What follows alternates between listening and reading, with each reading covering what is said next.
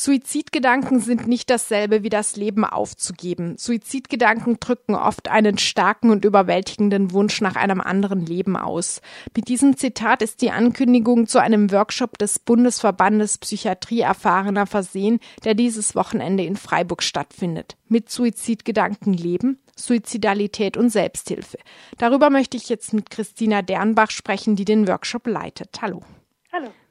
Der Workshop soll Menschen, die mit Suizidalität zu tun haben, die Gelegenheit geben, darüber zu sprechen. Warum braucht es überhaupt diesen extra Raum dafür? Also es braucht auf jeden Fall extra Räume und vor allem auch verschiedene Räume, in denen Menschen darüber sprechen können, und zwar ohne Angst vor Verurteilung oder auch vor Zwangsmaßnahmen. Und es braucht aus meiner Sicht Räume, in denen Erfahrungen mit Suizidgedanken oder Suizidversuchen oder auch ähm, dem Verlust von Menschen durch Suizid ausgetauscht werden können, ähm, weil dieser Erfahrungsschatz uns als Individuen und auch uns als Gesellschaft befähigen, kann, einen besseren Umgang damit zu finden. Man muss nun bedenken, dass mehrere Millionen Menschen in Deutschland einen Suizidversuch überlebt haben und noch viel mehr Menschen zumindest die Gedanken kennen. Ähm, und ich frage mich immer wieder, wo sind eigentlich all diese Menschen? Müssen wir uns so sehr für diese Erfahrung schämen, dass wir vermeiden, sie mit der Welt zu teilen? Ähm, das waren so einige der Gedanken, die zur Entwicklung dieses Projekts geführt haben. Also die Erfahrung ist da in der Gesellschaft und es fehlt bislang noch ein Forum, sie zusammenzutragen. Nun kann natürlich der Workshop nur ein Anfang sein und ich hoffe, dass daraus noch weitere Initiativen entstehen. Ein Block auf dem Workshop heißt gesellschaftlicher Umgang mit Suizid bzw. Suizidalität. Hilfreicher und nicht hilfreicher Umgang. Vielleicht kannst du ein paar Beispiele geben. Welche Umgangsformen sind zum Beispiel nicht hilfreich und welche sind es eher? Also meine Beobachtung ist, dass so zwei typische Reaktionen unseren gesellschaftlichen Umgang mit Suizid und Suizidalität kennzeichnen. Das eine ist tatsächlich Vermeidung, Vermeidung und, und Totschweigen. Also es gibt keinen offenen Dialog darüber, der wirklich die gesamte Gesellschaft, Gesellschaft beteiligt. Und die zweite Reaktion ist eine Zuweisung der Suizidalität an Experten. Also in unserer Gesellschaft haben wir die Vorstellung, dass Suizidgedanken ein Zeichen von Krankheit sind und dass dafür Experten zuständig sind. Ähm, das erste, das Schweigen ist schlecht. Mir ist kein Problem bekannt, das durch Schweigen gelöst wurde und das Schweigen verursacht auch sehr, sehr großes Leid bei Menschen mit Suizidgedanken und auch bei Angehörigen nach erfolgten Suiziden.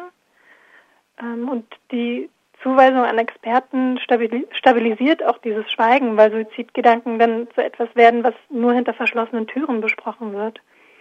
Ähm, und ein ganz großes Problem ist, dass viele Menschen in diesem Kontext dann auch Zwang erleben und das führt dazu, dass sie in Zukunft tatsächlich vermeiden, noch über solche Gedanken zu sprechen. Ähm, die Suizidwahrscheinlichkeit ist nach Psychiatrieaufenthalten auch 42 bis 200-fach erhöht, je nach Studie. Ähm, und was Menschen als hilfreich erleben, das klingt ziemlich banal, aber ist gar nicht so einfach. Und das ist Zuhören und Dasein. Ähm, das ist wirklich das Wirksamste, was wir in der Selbsthilfe kennen ähm, und was auch geübt sein möchte. Also das äh, kann ich allen Menschen empfehlen, äh, sich da leiten zu lassen vom Gegenüber, das gerade in Not ist. Ähm, also selbst Menschen in großer Not können noch sehr, sehr gut rückmelden, was sie als hilfreich erleben und was nicht.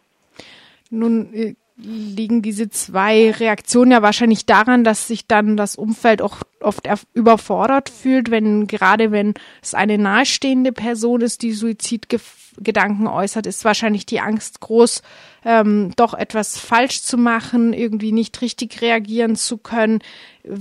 Welche Tipps können vielleicht helfen, einen besseren Umgang zu finden? Ich bin tatsächlich sehr vorsichtig mit Tipps, weil ich natürlich diese Unsicherheit erkenne und ähm, denke, dass man die, die nicht mit einfachen Ratschlägen lösen kann und dass es eine, eine langfristige Geschichte ist, also dass wir Räume schaffen, in denen wir darüber sprechen können und in denen wir als Gemeinschaften oder auch als Familien ähm, lernen können und für uns eine Haltung klären können, wie wir damit umgehen können der Workshop wendet sich, wenn ich es richtig verstehe, auch an Menschen, die selber Suizidgedanken haben, die Suizidalität erlebt haben. Ähm, einen Pass, er soll sie dazu befähigen, einen passenden Umgang damit zu finden. Was kann das für die selbst betroffene Person sein, so ein passender Umgang?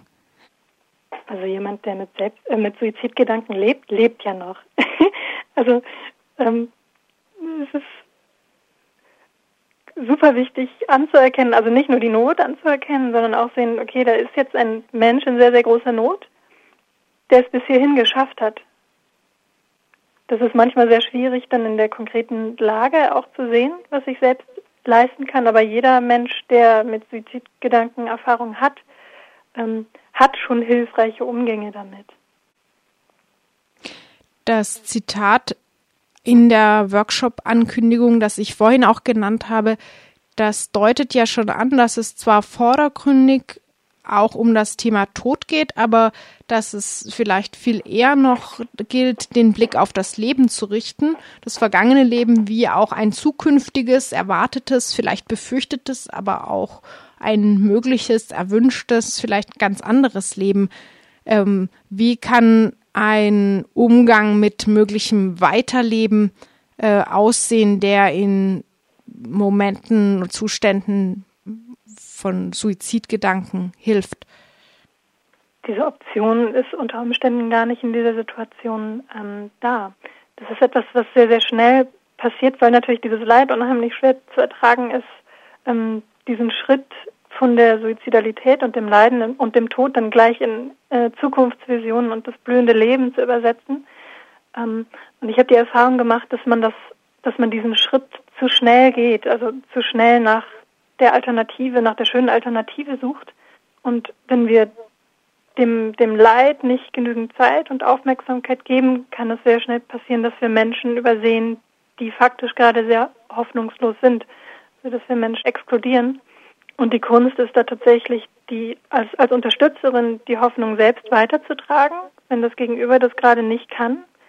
Ähm, und gleichzeitig auch die Hoffnungslosigkeit des Gegenübers zu achten. Das ist wirklich eine Kunst und da hat sicher auch ich noch sehr viel ähm, zu lernen. Äh, und eine Sache, die, glaube ich, auch sehr oft übersehen wird, ist, dass dieser Suizid als Exit-Option, also es ist ja eine Realität, ähm, etwa 10.000 Menschen im Jahr gehen in Deutschland tatsächlich diesen Weg, ähm, und sehr viele denken darüber nach. Und diese Exit-Option kann auch sehr großen Frieden schaffen, wenn eben gerade das Leben unerträglich ist und ich in absehbarer Zeit auch keine Besserung erwarte. Also auch diese Funktion von Suizidalität als etwas, das das Leben auch temporär erleichtern kann, müssen wir anerkennen, denke ich. Was für Angehörige zum Beispiel sehr schwer sein dürfte, das zu akzeptieren. Ich finde es sehr schwer, das zu sagen. Ähm, ich habe auch festgestellt, in, in Gesprächen auch mit Menschen aus der Selbsthilfe, auch so alten Selbsthilfehasen, die schon seit Jahren dabei sind, ähm, dass sie mir rückgemeldet haben, Mensch, da hast du dir ja ein richtig krasses Thema ausgesucht. Ähm, und ich glaube, für mich ist es nicht mehr so krass, äh, zum einen aufgrund meiner eigenen Biografie, aber auch, weil ich mich schon seit so vielen Jahren damit beschäftige.